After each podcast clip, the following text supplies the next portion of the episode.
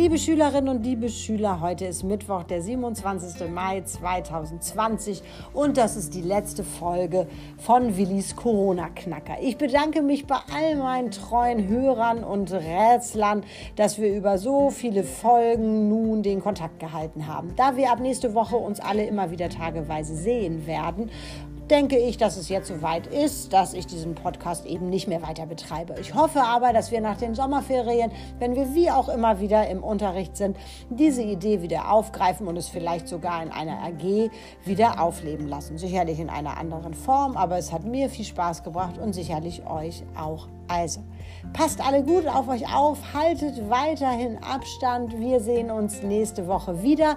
Ich werde jetzt im Laufe dieser Woche alle Lösungen auf die Homepage setzen. Das heißt, wer immer noch an der einen oder anderen knackt, der kann danach gucken. Wer mir vorher noch ein paar Lösungen schicken möchte, damit er letzte Woche nochmal den allerletzten Brief bekommt, der kann das natürlich auch noch machen. Also bis dahin, tschüss.